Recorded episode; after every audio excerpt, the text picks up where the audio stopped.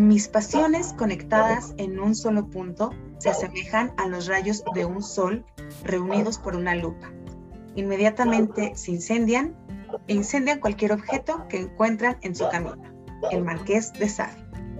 Hola, ¿qué tal querides? ¿Cómo están? Eh, mi nombre es Laura Martínez y el día de hoy estoy más que emocionada porque tenemos una sorpresa eh, maravillosa. Eh, vamos a estar fusionando y tenemos además una invitada especial. Vamos a estar fusionando libertades con un proyecto que traigo por ahí que, que, quienes nos han seguido conocen, que es Exprésate con Cultura.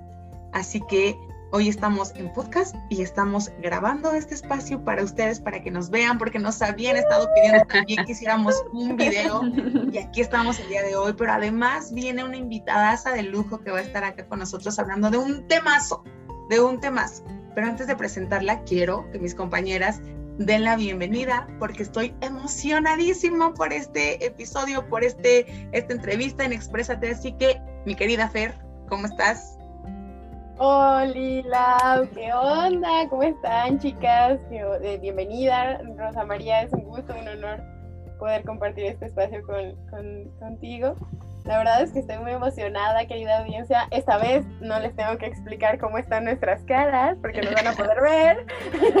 y solo les puedo decir que estamos muy emocionadas. Bueno, se nota, ahora sí se nota solo porque ustedes lo pidieron, lo que nos hacen hacer. Ah, no, este, pues, bienvenidos y bienvenidas y pues preparados y preparadas y ajustense los cinturones porque este tema va a estar muy padre. Entonces, o que se los eh, desajusten. Mejor.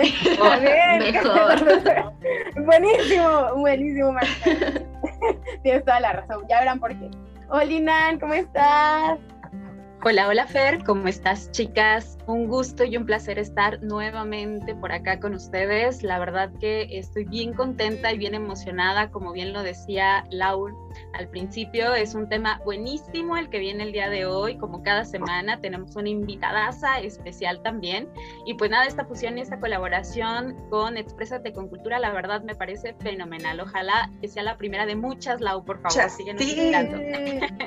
¿Verdad? Así es. Y pues nada, Recuerden que cada semana les mando un abrazo de corazón a corazón y feliz, feliz de estar aquí y sin más ni más empezar con todo. Pero antes de eso, me gustaría saludar a mi queridísima y adoradísima Marifer. ¿Cómo andas, Marifer?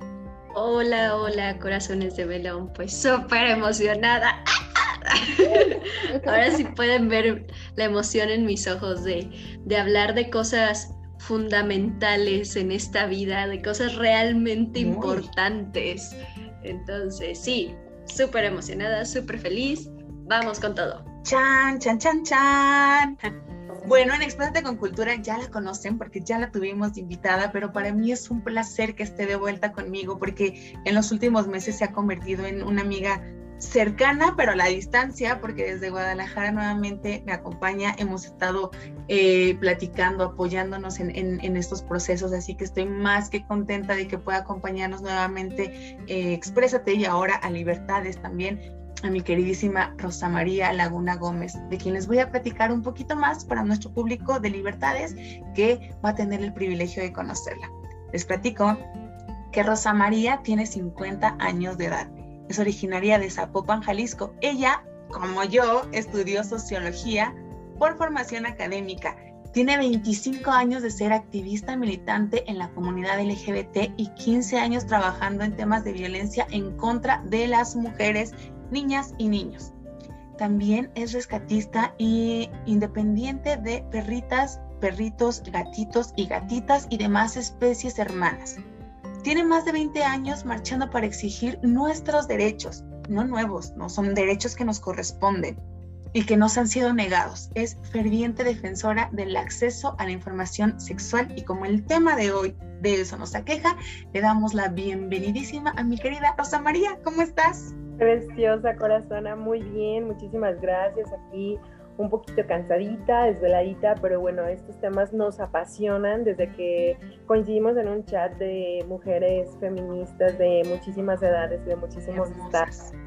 Y, incluso de otros países, pues coincidimos en que eh, los temas de las mujeres son temas olvidados, temas vetados, temas encarpetados, temas que dejan pues como siempre la información a medias, cosa que nos molesta muchísimo porque pues justamente de las violencias, de las violencias, perdón, y de cierta violencia sexual es de lo que justamente por lo que aqueja em, la mayoría de la población de, mujeres, ¿no? Y pues ah, yo le decía que las mujeres jóvenes vienen empujando muy fuerte, vienen eh, ávidas de saber, que, que no están viviendo como las generaciones pasadas que ignorábamos prácticamente todo, o sea, ignorábamos, ni siquiera sabíamos de qué partes costaba nuestra vulva, por ejemplo, eh, eh, del orgasmo ni hablar, o sea, de esas cosas no se hablaba, no se hablaba de cómo, se tenían niños, este, por eso es que nosotras desde la secundaria conocíamos muchas compañeras que salían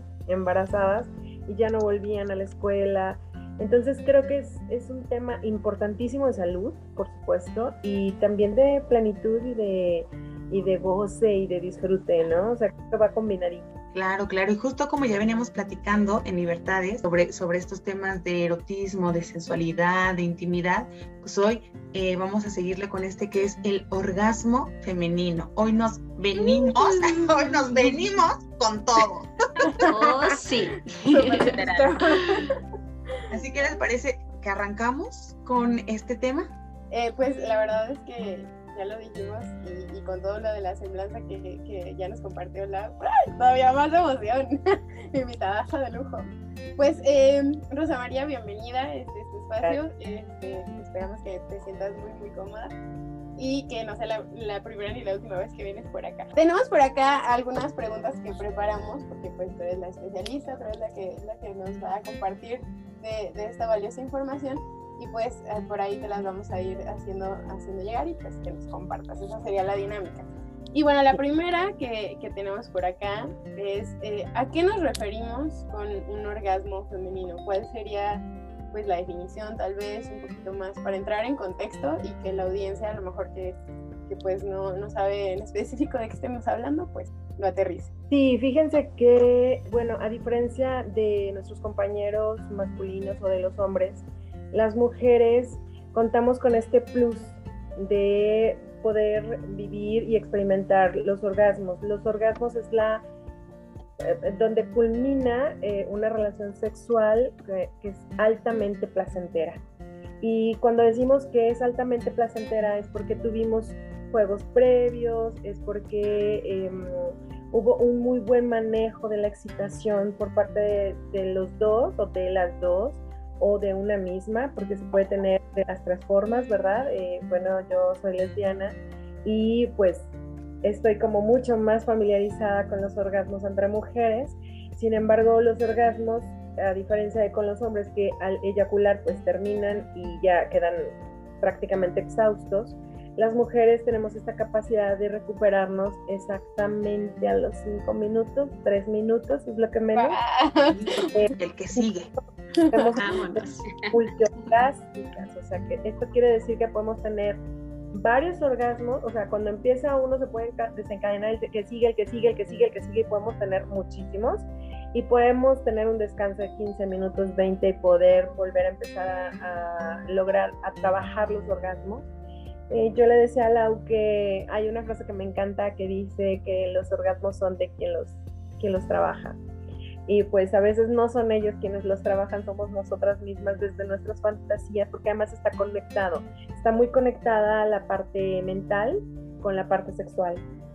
Y para que fluya bonito, pues de repente, pues sí, una también tiene que echarle chambita a la mente y chambita en el cuerpo y también estar como muy abierta. Decía también una compañera que es hermosa, maravillosa, se llama Guadalupe López García, ella es una lesbiana también maravillosa ella decía que cuando, no sé si se han fijado que siempre en los roles cuando estamos teniendo sexo siempre hay una parte más pasiva y otra más activa. Y decía que la activa eh, muchas veces es quien se lleva las palmitas de oro, pero no. La pasiva tiene un papelazo crucial porque de ella depende que todo fluya bonito porque aunque se ve muy pasiva y se está dejando, en realidad está siendo más activa, ¿no? Al dejarse. No sé si me explico si les surge alguna dudita. hombre, muchas dudas, muchas dudas van a surgir. van a explotar las tachas siempre, ya comenzaron. muchísimas. Sí, sí. Wow. Sí, maravilloso. Yo la verdad es que mi primer orgasmo lo descubrí como por ahí a los 27 años. Estaba tendiendo la cama y esas esquinitas maravillosas de las camas, no sé cómo me estiré que sentí muy rico y yo y solita y aquí sin nadie que me ve y pues claro que me empecé a mover, a mover, a mover. Y decía, ¿qué es esto? Porque empecé a sentir un calor que subía por todo mi cuerpo y luego bajaba, pero yo quería seguirme moviendo y quería más.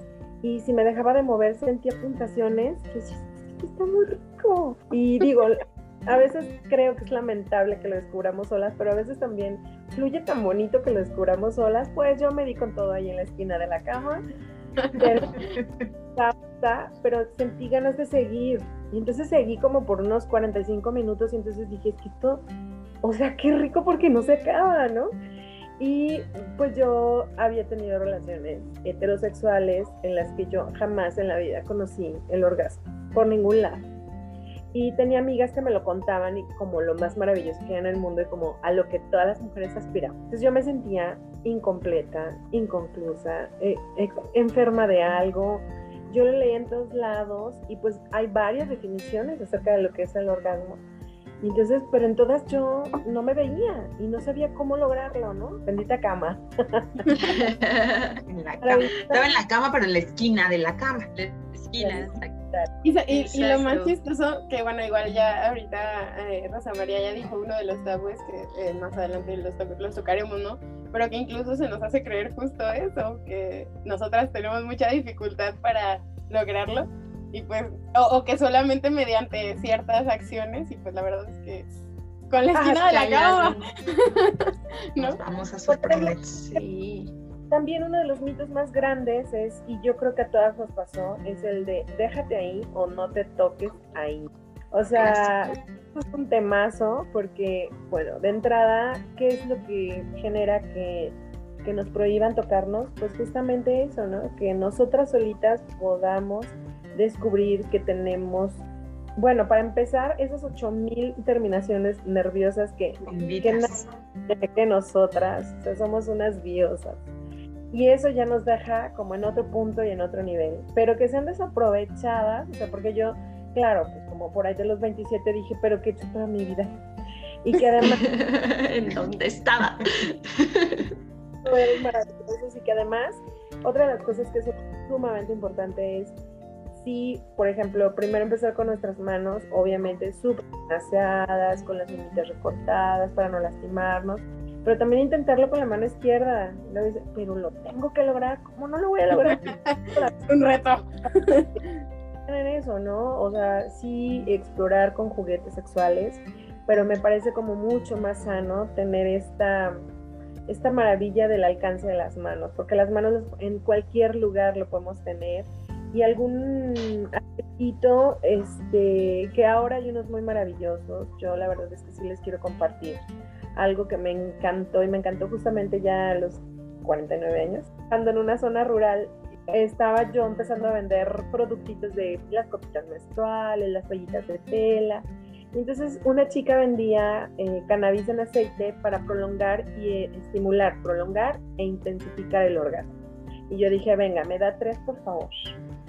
Entonces lo voy a, lo voy a probar pues para poderlo yo vender y promover y porque si todas las mujeres tienen que probar y consumir estos, estas maravillas de la tierra. Pues me puse una gotita y nada, dos gotitas y nada, tres gotitas y nada. Yo pues me sentí muy timada, ¿no? y compré tres. porque ya los iba a vender y promover, ya saben. Entonces, no, pues no y dije, bueno, pues lo voy a medio calentar a lo mejor. Y pues ya con mi boquita, calenté mis deditos, froté y todo. Y ahí me estuve toqueteando. No, no, nada. Pues ya, me dormí. Al día siguiente iba a trabajar a la zona rural esta que les cuento. Y entra el camión por una parte de empedrado. Y yo empiezo a sentir como...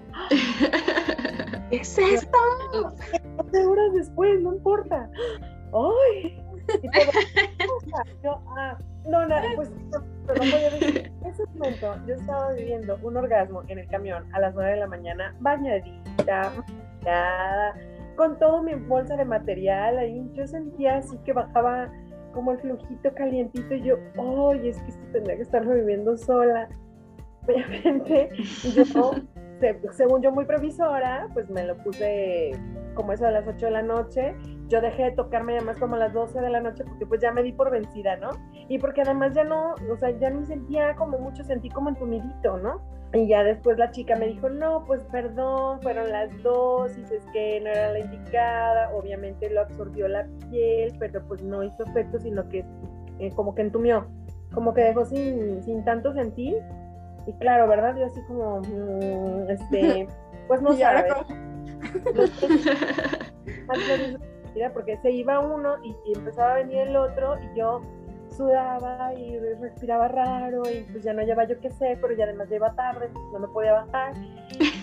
y de verdad que se sentía divino. O sea, es, claro, es otro tipo de orgasmo, porque podemos tener muchos tipos de orgasmos y muchas formas de llegar a los orgasmos en la vida.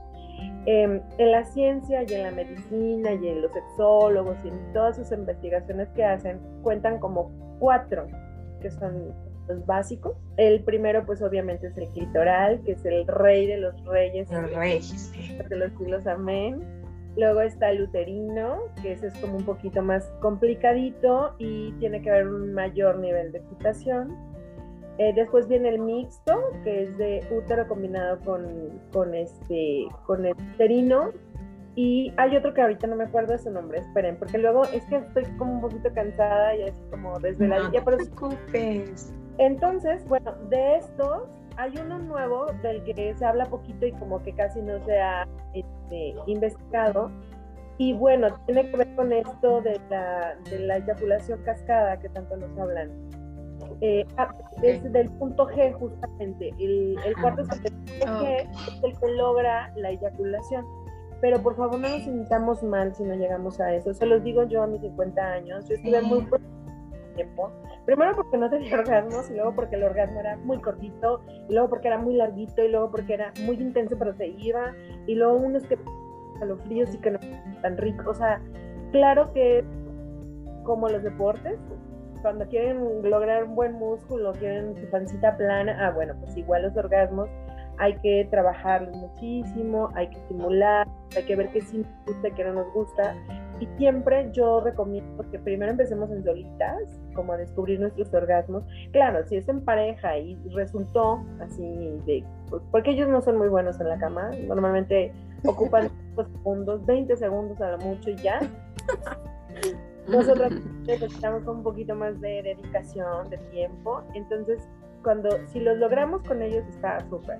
Pero solas, creo que una se puede explayar, puede gritar, se puede responder, puede sudar, se puede poner chinita, entonces nos puede tirar la baba, podemos hacer hasta la lagrimita, perreo, ojo, eh, lo que y Llorar, reír, gritar, de todo. Oye, Rosa María, pero ahí, ahí quiero preguntarte, quiero preguntarte esto que, que hablabas del de, este, la eyaculación femenina. Me voy a adelantar un poco, es que, eh, pero nos estás como contando todo y no quiero dejar, dejar que se vaya.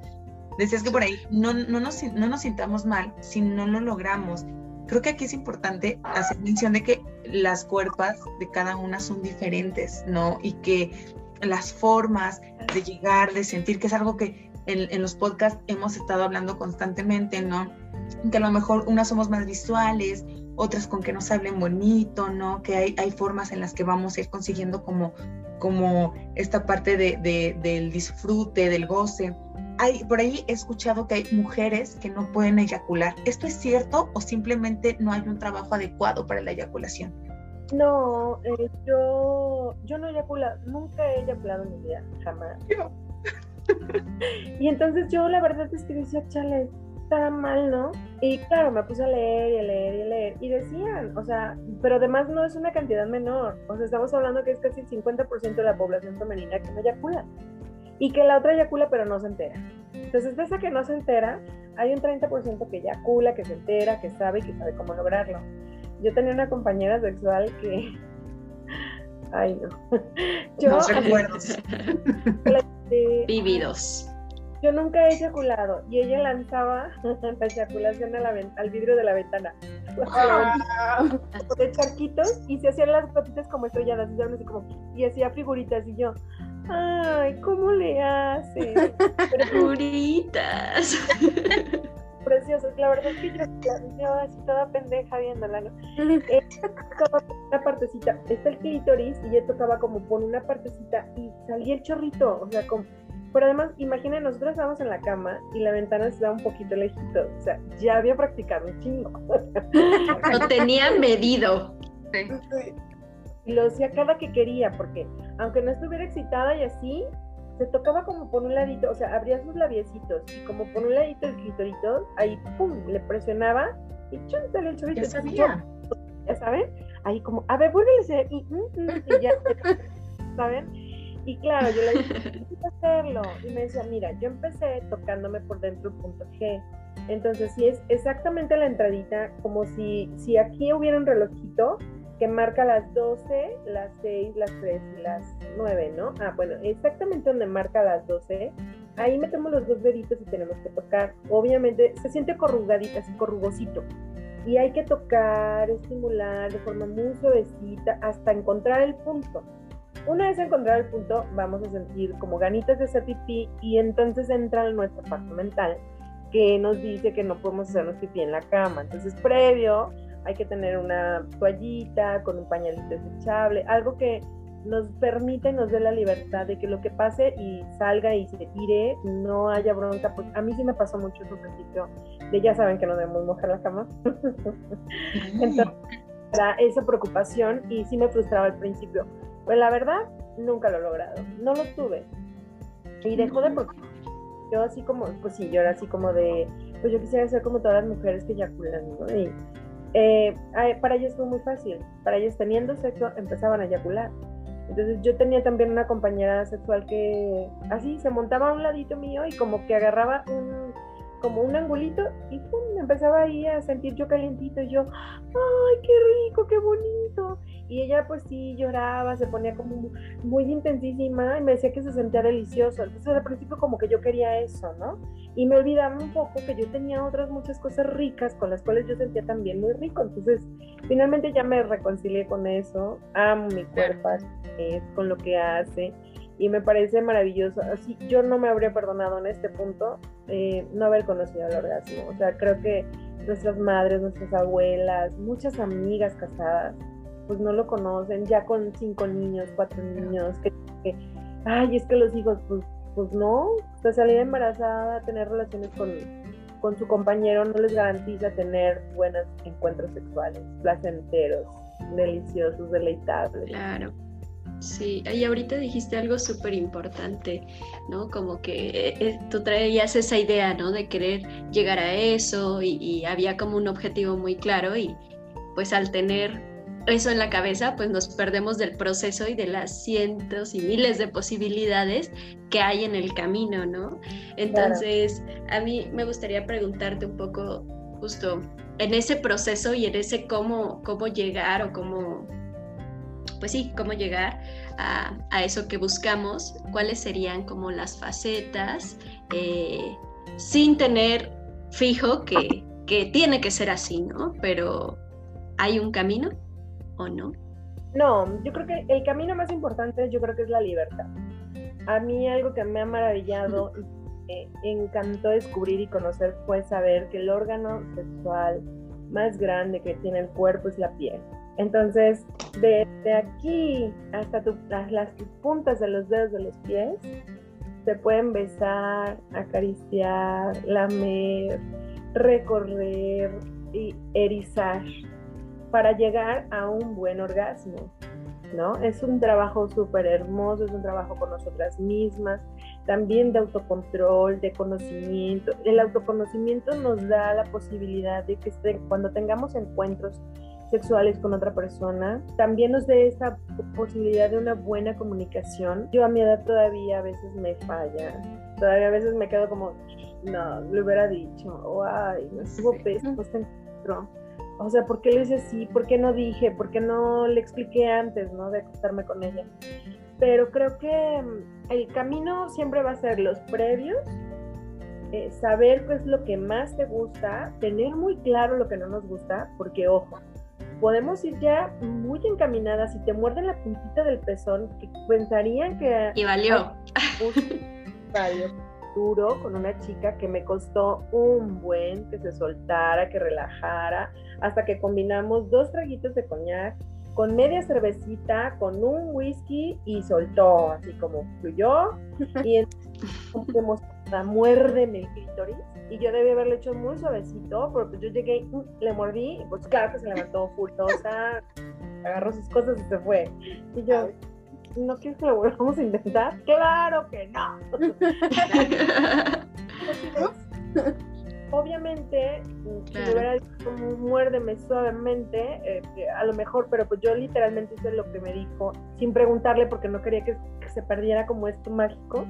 Entonces, sí, muy importante la comunicación previa con nuestra compañera, compañero sexual, tener muy claro lo que nos gusta. A mí a veces me da una cosita la baba, como que ya cuando con los besos y demás, ah, qué rico, pero si de entrada, mm, así como que la babita que, que huele como a sequito y así, ya me desexcitó, ¿no? Y por más que, si me babio aquí, por más que estoy como tratando de concentrarme, me llega el olor de la babita hasta que mejor me paro, voy, me enjuago y ya me regreso. Entonces, ¿sabes? Por, con eso que si lo decimos previo, pues no lo hacen y entonces una Se puede evitar. Claro, entonces eso es básico. El autoconocimiento es súper chido, poder tener una comunicación asertiva con nuestra compañera o compañero de vida.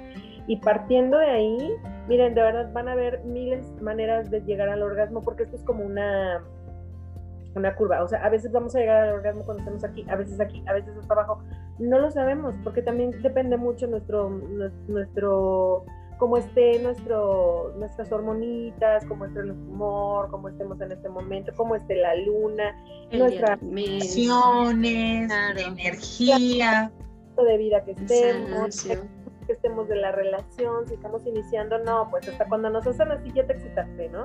Ya, entonces, ya le cuestan un poquito más. Y al principio queremos coger mañana, tarde y noche, y en el carro, y en la casa, en la cocina, y en el trabajo, y, y, conforme van pasando los mesecitos, pues luego ya es este, tres veces por semana, después dos, después una, y después ya cada mes. Entonces, es depende también de cómo nosotros lo, como lo fomentemos, ¿no? O sea, el promedio son tres orgasmos por semana.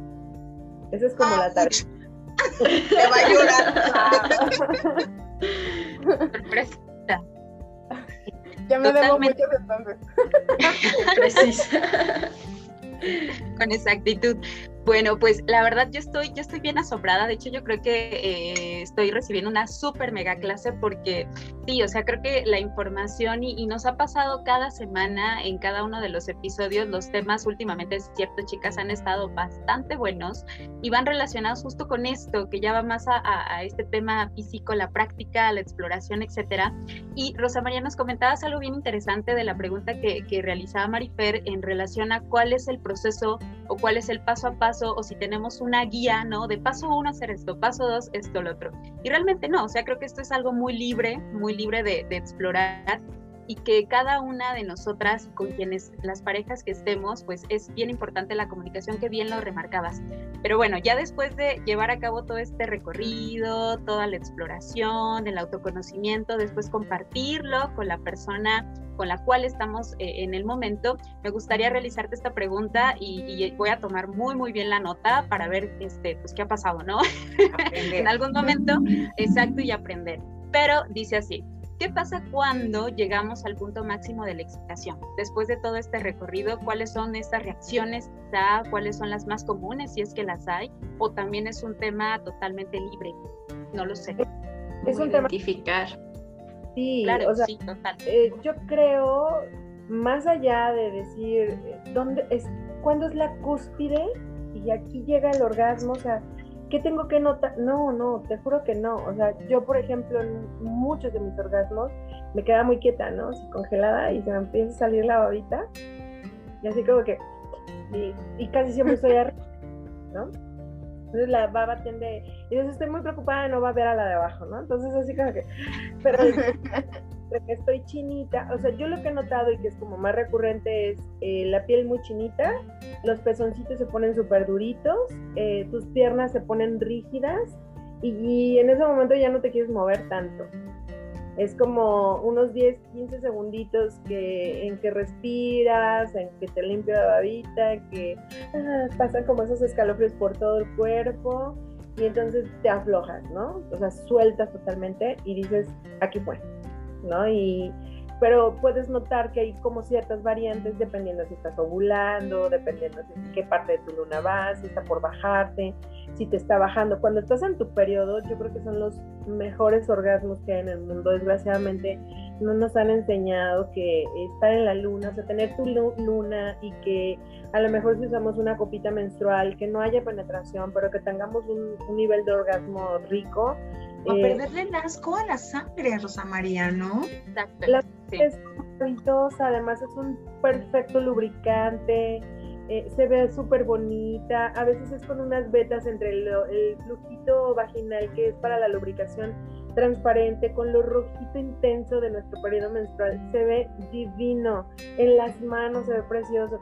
Si sentimos cosita, pues podríamos usar un guantecito de látex, pero a mí la verdad es que yo, le tengo muy poco asco, o sea, casi no le tengo asco a nada más bien.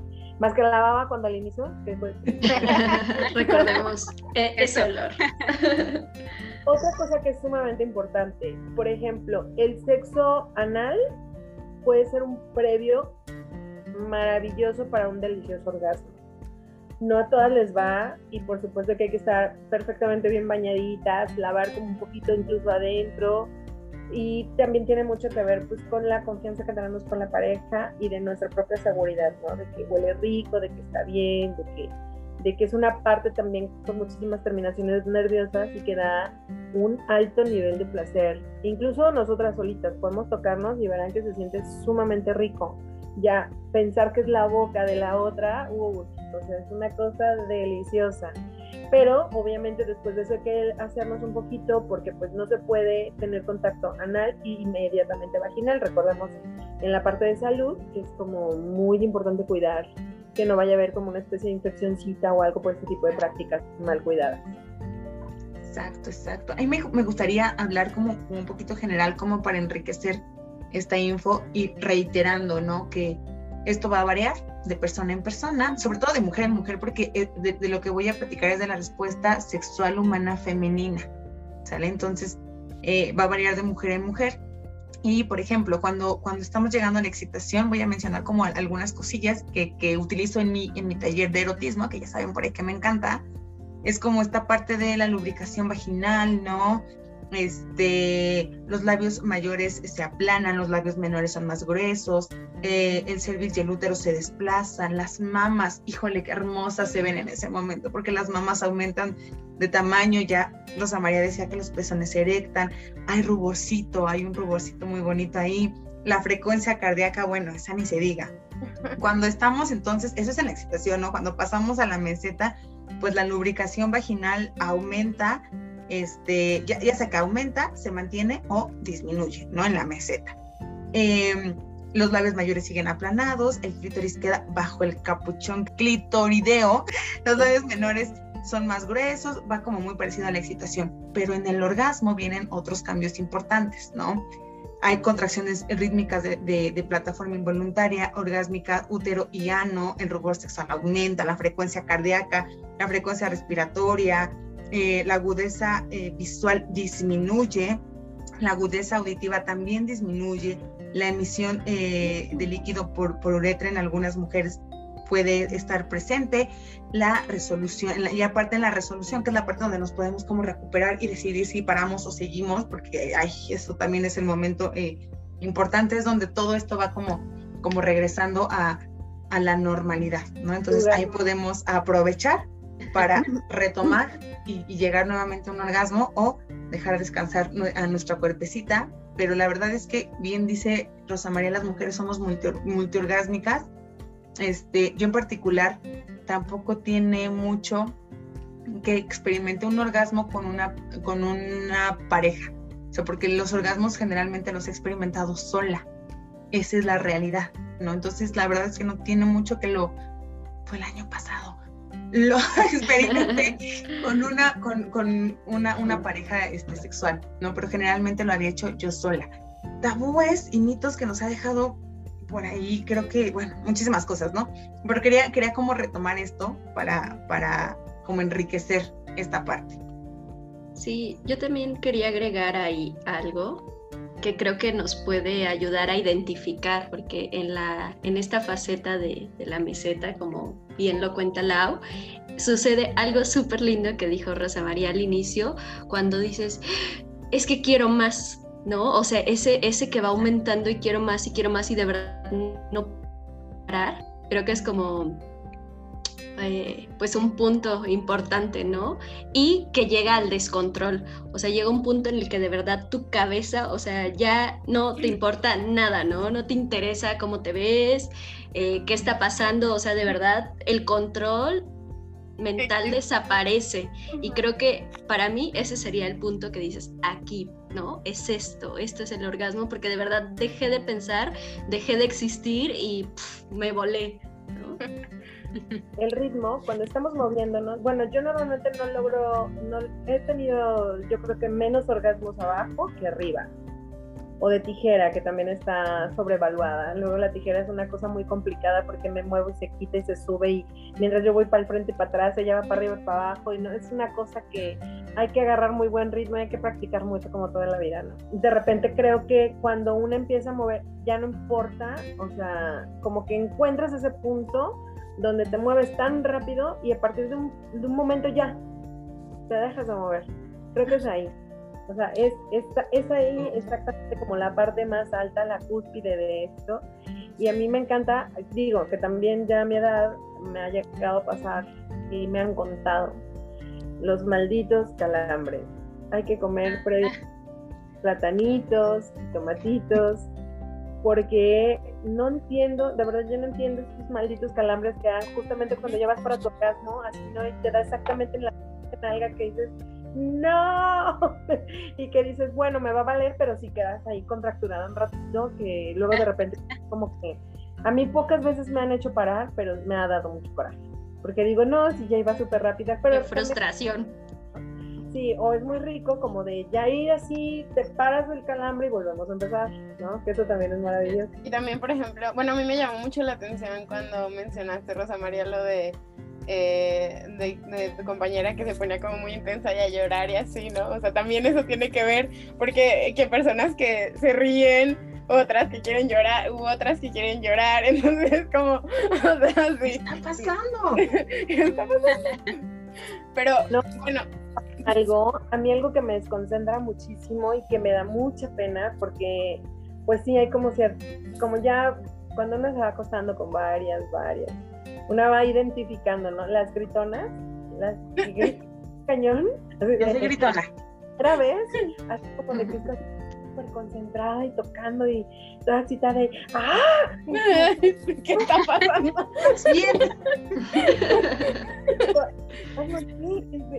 y, ¡ah! y, luego y, a pensar, el vecino, no, eh, no se reventa, hubiera puesto mucho, ¿saben? O sea, como de esas cositas que... Te vas, te vas. Yo soy muy callada y entonces luego de repente también es como el mensajito de no estás disfrutando y están todo el tiempo preguntando, ¿no? Este, ¿estás bien?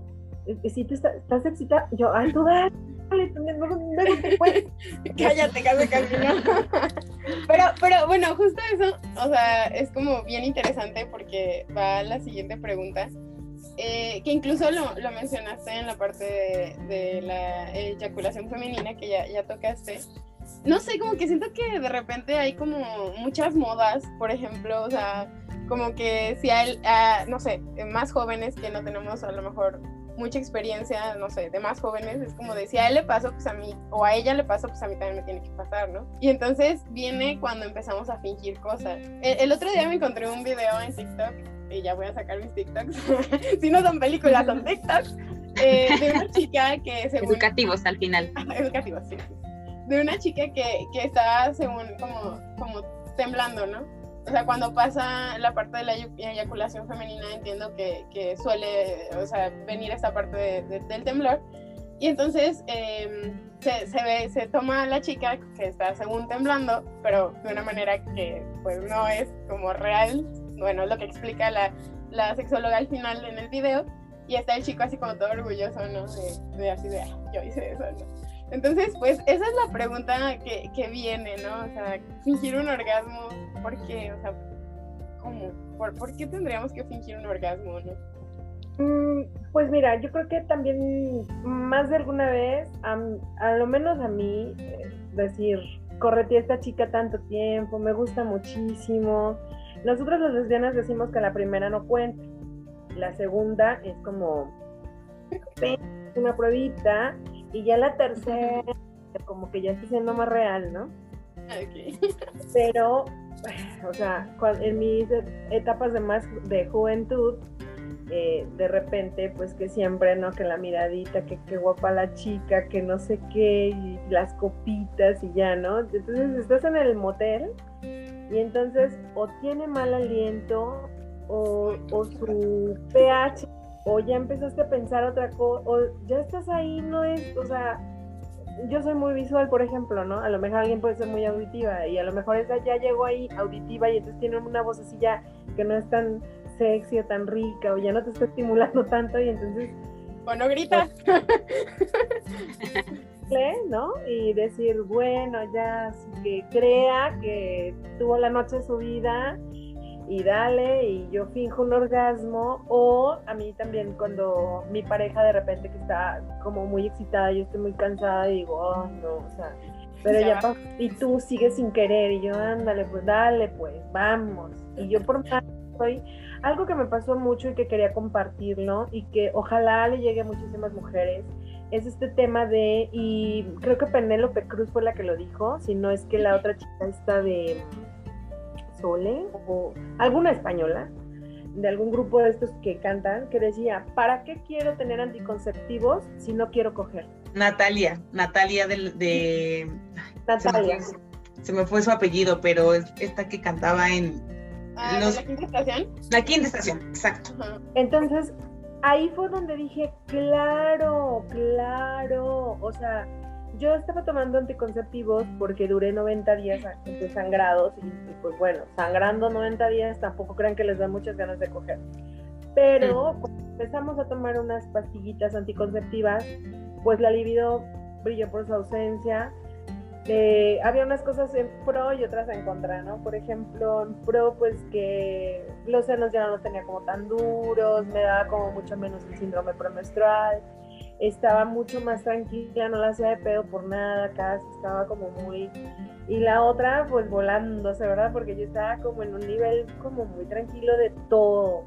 Pero en ese nivel tranquilo de todo tampoco quería tener sexo y no me provocaba nada y me podía pasar bailando el cha-cha-cha desnuda, yo mm, viendo la tele como buen señor, ¿no? Entonces, me parece que también los anticonceptivos juegan un papel importantísimo porque finalmente uno no quiere coger en realidad.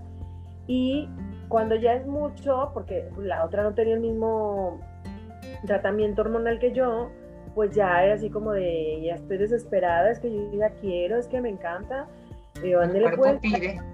Entonces tuve más de alguna vez un orgasmillo por ahí, pues en aras de que ella estuviera tranquila y bueno, pensando en que es mi compañera y que, bueno, va, ¿no? Así como, yo creo que a muchas señoras les pasa como para ya quitarse el, el ajo de, y quiero, y quiero, y quiero, ándele, pues va. Y es muy fácil fingir un orgasmo, ¿no? O sea, Oye, pero, perdón, Rosa María, en, en relaciones heterosexuales creo que es mucho más común, ¿no? Y creo que va relacionado con levantar el ego de los, de los hombres porque la verdad es que son malitos, son malitos. Ellos no le echan como muchas ganas, de verdad no leen tanto. Este, ah. tienen tantas puñetas mentales que ellos llegan en 20 segundos a su eyaculación y eso ya es lo mejor del mundo. O sea, el otro día estaba en una reunión y había héteros, ¿no? Y entonces el tipo, no, yo soy buenísimo en la cama. Y yo, ah, sí. Y por ejemplo, pues, contén la eyaculación y pregúntale si ella ya tuvo su primer orgasmo. Y él así, ¿no? Su primer, o sea, ¿cuánto tiene? ya, con eso me dice todo, ¿no? Y entonces, pues claro, ves la carita de la esposa con sus tres niñas, cansada, y él todavía le dice, quiero otro. y ella, claro que no. y yo, creo que ibas viendo un poquito esto, ¿no? No, también con mujeres se da la, eso a la fingidera Luego cuando te gusta alguien mucho y luego dices, ching, no, pero no me despilé. O sea, bueno, que, no prendas la luz y estás como con tanta bronca que yo sí a veces mejor finjo el orgasmo porque digo, no, no, qué pena, ya que no me vaya a ver, o, o ay, eh, tengo las, las axilitas poquito manchaditas de café, eso me da una inseguridad tremenda. Y entonces no me puse el aclarador, ay, no, no, pues me levantan las manos igual, entonces mejor rápido, un orgasmo fingidito y, ay, estuvo delicioso, gracias, a dormir, ¿sabes? ya, dormir. Y la verdad es que yo creo que todas tenemos nuestros métodos y yo creo que más de alguna vez hemos sacado ese as de la manga.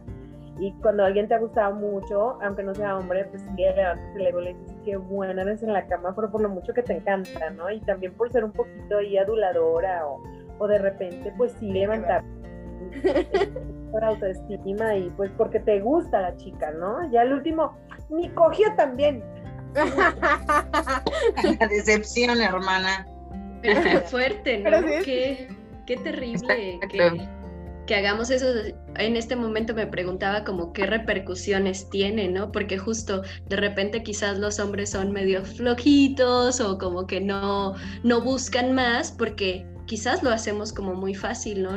Nunca decimos realmente que queremos o, o sea, al final es un mensaje opuesto, ¿no? Entonces, si se hace continuamente, pues ellos pues no tocan, ¿no? Que, quizás no, no es por ahí lo que tú quieres y, y, tú no estás siendo clara, ¿no? Entonces, ahorita sí me preguntaba como, bueno, pues eso puede tener muchas repercusiones, ¿no? Si se hace constantemente. Claro, claro, no, y después vas y te quitan las ganas al bañito, no sé, una vez te cachas.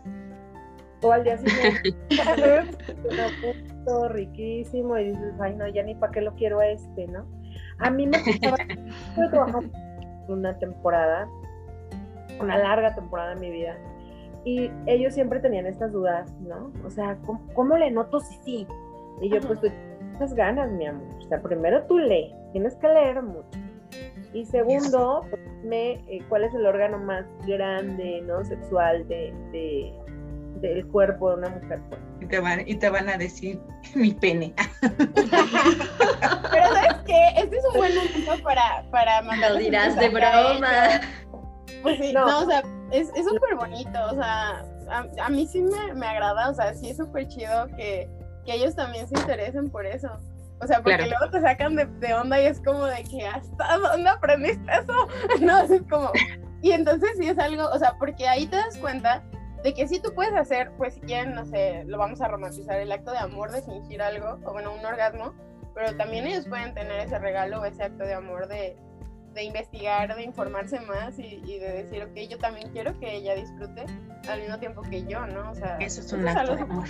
Sí, para mí eso sí es un acto de amor muy bonito. Sí, justo, exactamente. De hecho, una de, la, de las como de las cosas que siempre hemos tratado de, de, tocar aquí en el podcast, eh, Rosa María, es, esa parte, o sea, como este tema de la comunicación que bien lo comentabas al principio, porque de hecho sí es súper importante, eh, ahorita decías, el leer, el, el, de la cultura general y todo lo demás, ¿no? Hasta en la plática que tienen entre amigos, si es que nos enfocamos a, a, una pareja en, en, el, en este tema masculino, pero, pero realmente, o sea, entre, informarse entre amigos, eso está muy bien, pero volvemos a lo mismo, ese es un tema de, de, tan, tan variado, tan diverso, pero cuando van directamente contigo, en este caso te preguntan directamente, es el romper ese, pues eso mismo, ese, ese mismo tabú, esa pena de, de, querer es preguntar si, si es por aquí o no es por acá, o a lo mejor tú misma, ¿no? Porque a lo mejor a, a mí me pasaría de cómo le digo este deseo que yo tengo, o cómo le externo esto que yo quiero, qué vergüenza, ¿no? Pero es por esto mismo, pero ¿por qué vergüenza? Si al final eres mi pareja, es con quien quiero compartir el momento, es con quien quiero disfrutar, que lo he explorado sola y lo hago muy bien, entonces si tú me puedes ayudar, entonces ¿por qué no? ¿No? Entonces es esta, esta parte de la comunicación, es un trabajo en equipo, nos distribuimos la chamba y lo sacamos más rápido, obviamente con excelentes resultados. Pero, claro, pero eso, sí, sí, sí, total. Pero cómo, cómo ayuda tremendamente, o sea, el, el quitarnos ese miedo, esa inseguridad de preguntar, el, el, es una palabra que me encanta, el empoderarte en ese mismo tema, ¿no? En, en, esta parte sexual y bien compartirla con la persona con la cual estás en el momento. Porque también, Perdón. también es sumamente importante pensar en, a ver, ¿por qué yo no puedo hablar con mi pareja de las cosas que me gustan? o por qué le tengo que ocultar como ciertas cosas. Por ejemplo, hay muchísimos fetichismos, hay como todo un tema de yo, la verdad es que yo tuve muy mala suerte porque yo siempre, y soy así, siempre he hablado mucho como de lo que me encanta, de lo que me gusta. Em, luego sí de repente cuando me preguntan, bueno, ¿y tu experiencia? Bueno, miren, yo he estado en tríos, he estado en orgías, eh, alguna vez me gustó muchísimo como todo este tema del sadomasoquismo. Claro que me gustaba más someter que ser sometida, pero sometida me da... Y mi sonrisa de, me interesa. Cuéntame más.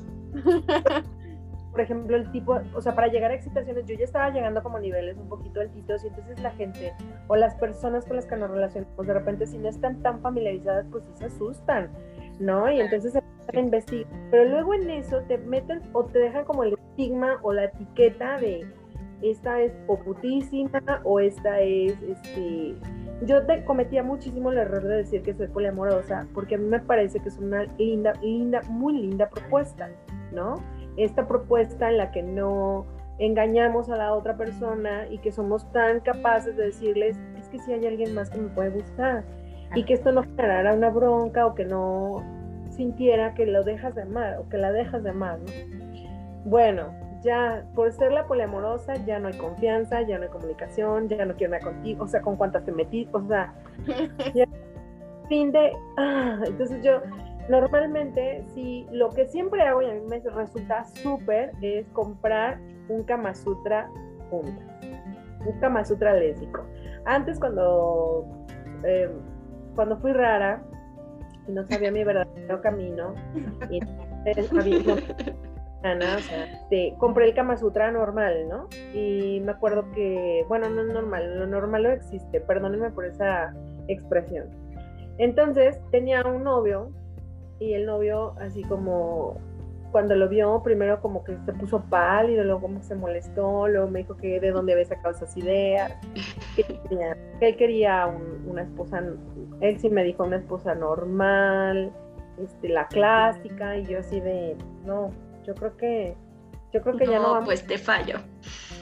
Este, pues porque yo ni clásica ni normal ni nada, o sea, yo era típica, típica y además siempre he estado ávida de saber, de conocer, de, ok, ya logramos esto, ahora vamos por lo que sigue y ahora a ver qué más se puede hacer. Y, y yo, por ejemplo, yo siempre le decía, es que hay que practicar el beso negro y él así como penadísimo de, a mí no, a mí nadie me toca ahí, eso es de putos y yo...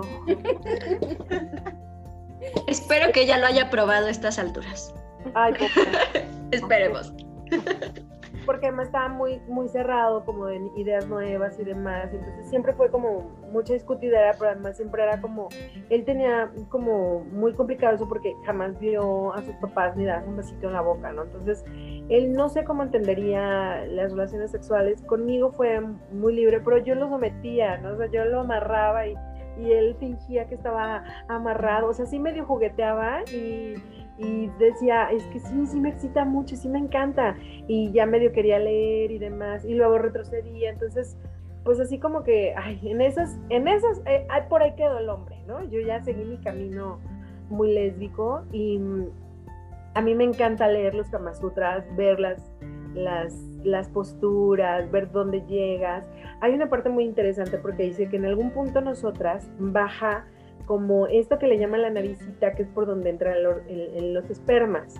Cuando está abajo, nosotros somos como, nos excitamos más. Y a mí la verdad es que yo cuando tenía relaciones sexuales heterosexuales, pues eh, al pegar en esa naricita me dolía, a mí sí me dolía mucho.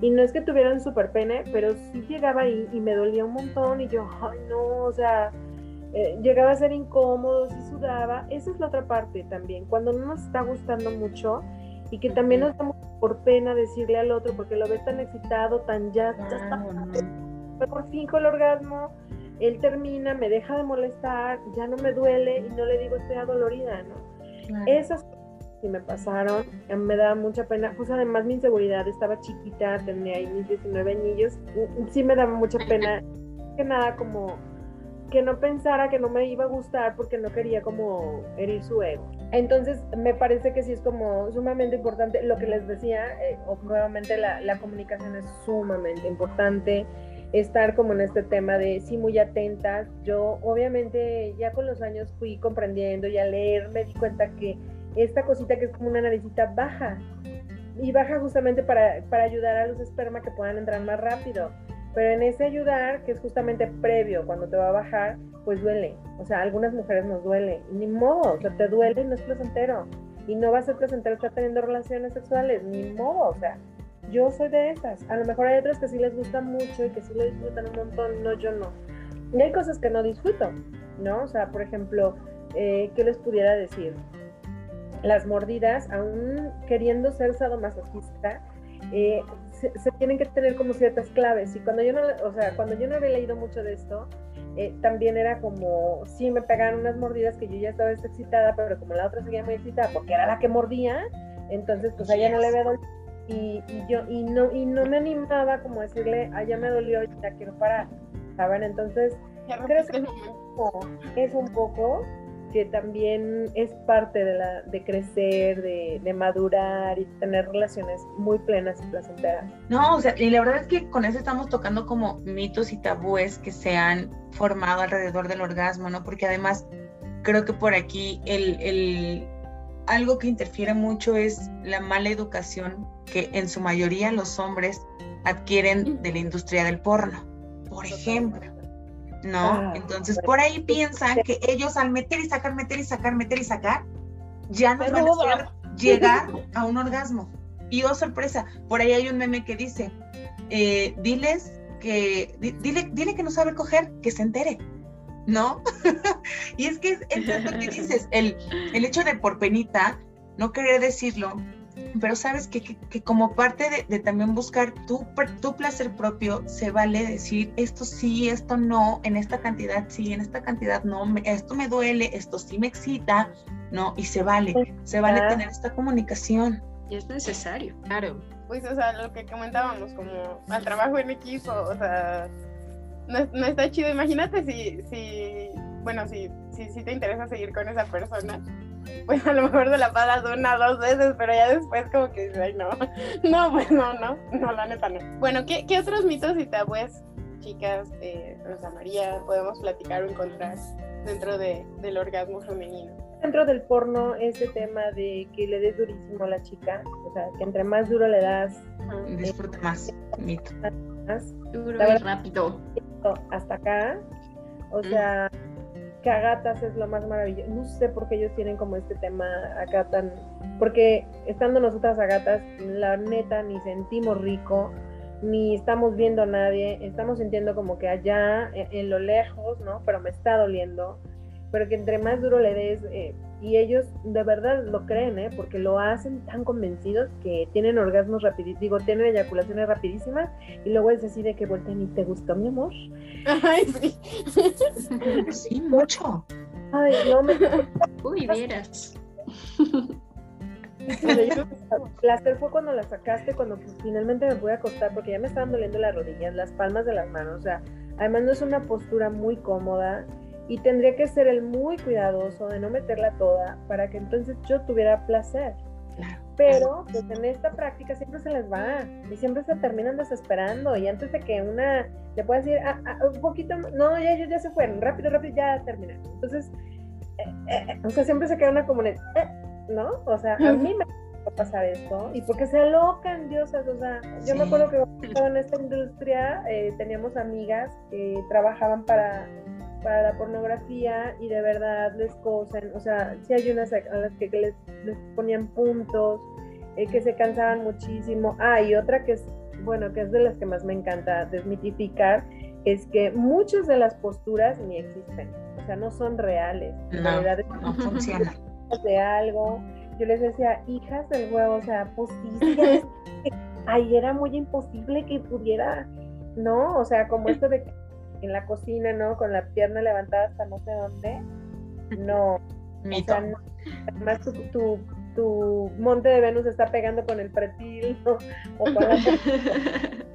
Entonces se concentra y además está doliendo y además y encima se están besando y están tocando la teta y en la no, no, es que es imposible, ¿no? Hay que bajarlo a la realidad, ¿no? Pero es que aparte, o sea, pensándolo así, hasta ellas quedan mal, o sea, la neta es como que, entonces no sabes de qué estás hablando, ¿verdad? O sea, cuando, cuando intentan todas esas cosas es como de, ¿really? O sea, como que no, no, no, no.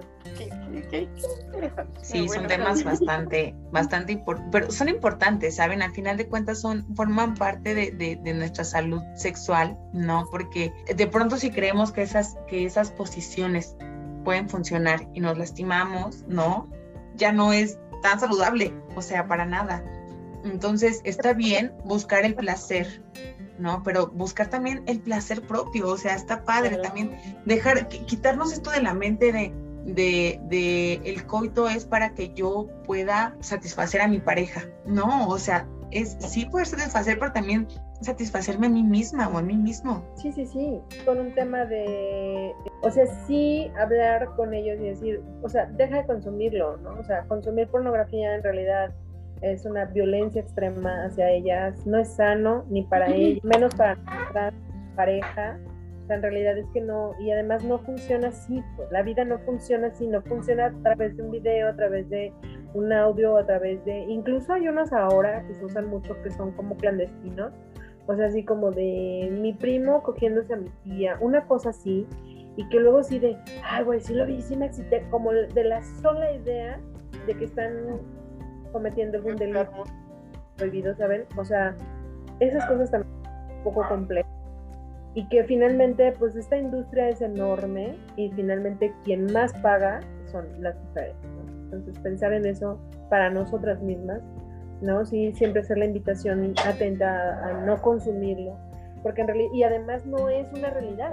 Hablando no es verdad, o sea, desde que hay una cámara y detrás de esa cámara hay 40 monos que están cuidando la iluminación, que están cuidando la cama, que están cuidando que sí se vea bien la vulva de la chica, que el tipo la tenga perfectamente erecta, que no se vea su cara o que no se vea tal cosa, o sea, desde ahí pues ya no es una realidad, ¿no? O sea, ¿de qué estamos hablando además, no? Entonces me parece construir relaciones sexuales sanas, este, sí, a mí me parece maravilloso que cada encuentro termine en un orgasmo con nosotras y luego ya ellos no. Verán cómo resuelven como esta otra parte, pero sí pensar en que no sean ellos primero, sino nosotras primero. O sea, sí tener como esta práctica y que sí los orgasmos son importantes, son muy importantes porque nos embellece la piel, nos brilla mejor el cabello, se nos pone lo sana, todo, o sea, de verdad se nota cuando una mujer está teniendo orgasmos en su relación.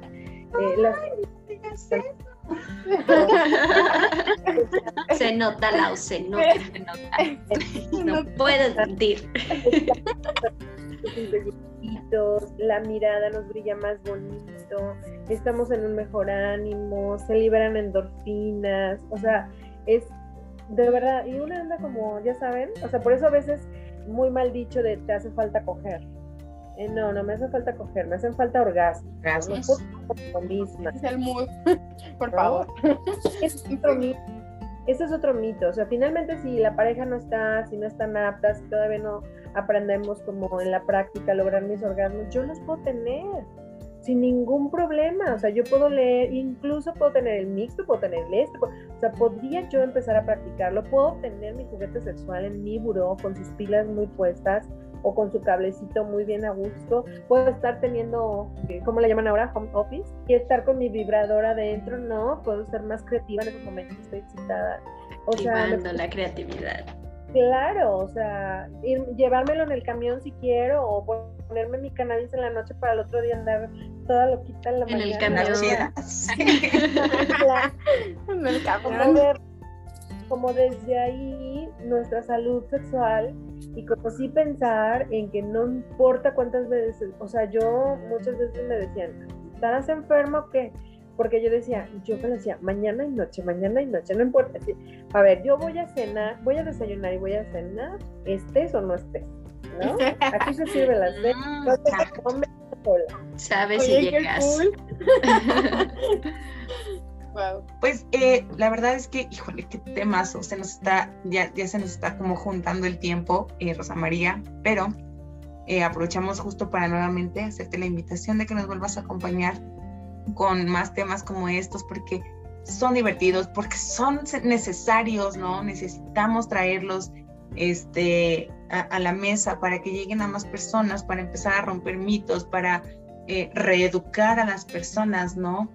Y, además puedan verlo con un, con un toque diferente, que, dejen de pensar como de, ay, educación sexual, este, me van a enseñar a poner un condón eh, a un pepino. No, o sea, que vean que nos podemos súper divertir y que, y que la práctica es el maestro, ¿no? Pero que hay que cuidarnos, pero que hay que tener higiene, pero que, o sea, todo, todo, ¿no? Y pues la verdad es que estos temas nos gustan, nos apasionan. Pues no sé, chicas, vamos a conclusiones. Pues la verdad yo me voy muy contenta, o sea, muy agradecida porque eh, pues ha sido un tema pues muy importante, o sea, muy interesante. Y he aprendido muchísimo, la verdad es que yo también venía en plan de aprender el día de hoy. Y wow, qué, qué honor conocerte, Rosa María, es, de verdad aprendí muchísimo y me encantó porque pues la verdad es que hemos de confesar que este tema nos pone nerviosas, pero a varias de nosotras.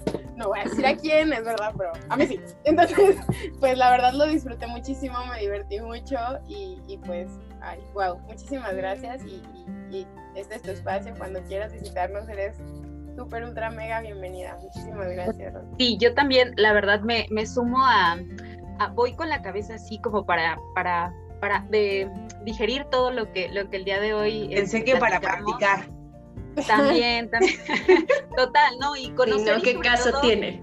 ¿Qué, caso tiene, chicas? Totalmente. No, sobre todo como, como esta parte que, que es como la esencia que siempre hemos, hemos buscado aquí en, en el podcast, que es eh, el, el, hablar los temas desde una parte libre y esta parte eh, natural, desde un tema que no sé exactamente con esta última parte que, cerrábamos, que era con los mitos y los tabúes y ese temor y ese miedo, esta vergüenza, ese, no sé, reprimirnos en temas que obviamente están en el día a día, que qué mejor hablarlos desde lo que es para evitar y, y no tener información que no es la correcta y sobre todo porque bueno, nos podría dejar de lado muchas cosas tan, tan desagradables, ¿no? Como, como lo hemos eh, venido viendo tanto tiempo, por ejemplo, de, de, las violaciones, etcétera, de tener relaciones sexuales sin consentimiento, etcétera, y que también nosotras podamos ser las que podamos externar de qué manera, vivir también una sexualidad de manera plena, de manera eh, libre, y sin ningún, ningún temor de externar y de pedir lo que sea que queramos, ¿no? Entonces yo creo que eso es lo que, lo que yo agradezco mucho, también estoy bien contenta de, de conocerte, Rosa María, me sumo a la invitación de Fer y agradeciendo a Lau que haya hecho el enlace y el contacto contigo, la verdad que esperemos tenerte muchísimas más ocasiones más. Y pues nada, agradeciendo por todo aquello que, que también nos faltó tocar, ojalá vamos a hacer un 2.0 para poder retomar muchos de los seguramente tenemos en duda nosotras y quizá también las demás personas. Así que muchas, muchas gracias. Pues yo también me sumo sin duda a lo que dicen mis compañeras, agradecerte mucho, Rosa María, por estar aquí, por compartirnos todo tu conocimiento, toda tu experiencia y, y pues por hablarnos de sexualidad tan naturalmente como debería de ser con tanta paz, con tanto amor, con tanto placer, con tanto goce. Para mí es una inspiración. Quiero ser como tú cuando sea grande. Quiero poder hablar así de natural y, compartir. Y pues bueno, eh, eso por un lado, muchas gracias y también invitar a la audiencia a que a reconciliarse con con esa genitalidad, con esa sexualidad, con, esa, con todo nuestro cuerpo, porque eso también es parte del empoderamiento femenino, es, es tomar la autonomía de nuestro cuerpo y que eso por supuesto se traslada a todos los aspectos de nuestra vida, pero lo primero es con nosotros, o sea, asumir e-, esa responsabilidad y esa autonomía de, nuestro cuerpo completito, ¿no? Sin, sin, omitir nada, sin omitir ninguna parte. Y pues igual invitarlos a descubrirse, a explorarse y, a pedir, ¿no? Así justo como hoy nos lo compartía Rosa María, a pedir exactamente lo que quieres y lo que no quieres. Es que si ya se Con eso me quedo. Aprovecharlo. Aprovecharlo, sí, sí, sí. Y pues la verdad, eh, la verdad, muchas, muchas gracias, Rosa María, por esto, por, por traernos esta información tan enriquecedora, con tu carisma, con, como dice Marifer, con esta naturalidad, que es lo que hace falta, ¿no? Que, que podamos verlo así, que podamos abrazar nuestra sexualidad, que podamos entenderla y, vivirla, ¿no? Sobre todo. Entonces yo también muy, muy contenta, me voy emocionada porque yo siempre me emociono cuando, cuando puedo juntar a mujeres poderosas que marcan mi vida. Y pues hoy estuvieron las chicas libertades con Rosa María en Exprésate con Cultura, que, que, ya llevamos un año con este proyecto, que hemos crecido y que, eh, que, puedan ustedes eh, estar en, en, este, en este camino de poder impactar a otras mujeres, a otras personas, a otros hombres, chicas, chicos, jóvenes, o sea, todo que podamos eh, ser como un agente de cambio, creo que eso es padrísimo. Entonces, yo me quedo con la emoción del día, con el aprendizaje del día y pues nada, de verdad, muchas, muchas gracias a las cuatro, a Rosa María por este espacio. Este, estoy muy contenta, muy emocionada. Y pues para cerrar eh, nuestro episodio de hoy, nuestra entrevista también en Exprésate, me gustaría terminar con una frase, eh, pero no sin antes recordarles que eh, nos vayan a escuchar. Aquí aprovecho a la audiencia de Exprésate que vayan a escuchar los podcasts de Libertades. Nos encuentran en redes sociales como Libertades. Eh, a la audiencia de Libertades. Por el contrario, les invitamos a eh, que nos conozcan en Exprésate con Cultura. Ahí eh, entrevistamos a muchas personas que traen temas relevantes. Es un tema bastante similar al de, al de Libertades, ¿no? Pero acá como más, más mm, con entrevistas, pues es con entrevistas. Entonces creo que se fusionan y se enriquecen muchísimo. Y ahí estaremos compartiendo toda la información que tenemos. Así que les esperamos, compártanos con más personitas para que lleguemos ahí y para cerrar la entrevista y el episodio de hoy, me gustaría quedarme con que la libertad es hablar de sexo sin sentir miedo. Así me quedo. Así que... Naturalito. Nos vamos. No sin antes recordarles que nos vemos en un próximo episodio. Muchísimas gracias, Rosa María, chicas. Gracias. Tengan todos los orgasmos del mundo, ténganlos siempre, en todas partes. Sí. gracias, gracias. Muchas gracias. Bye bye. Gracias. Gracias. Chao. Chao.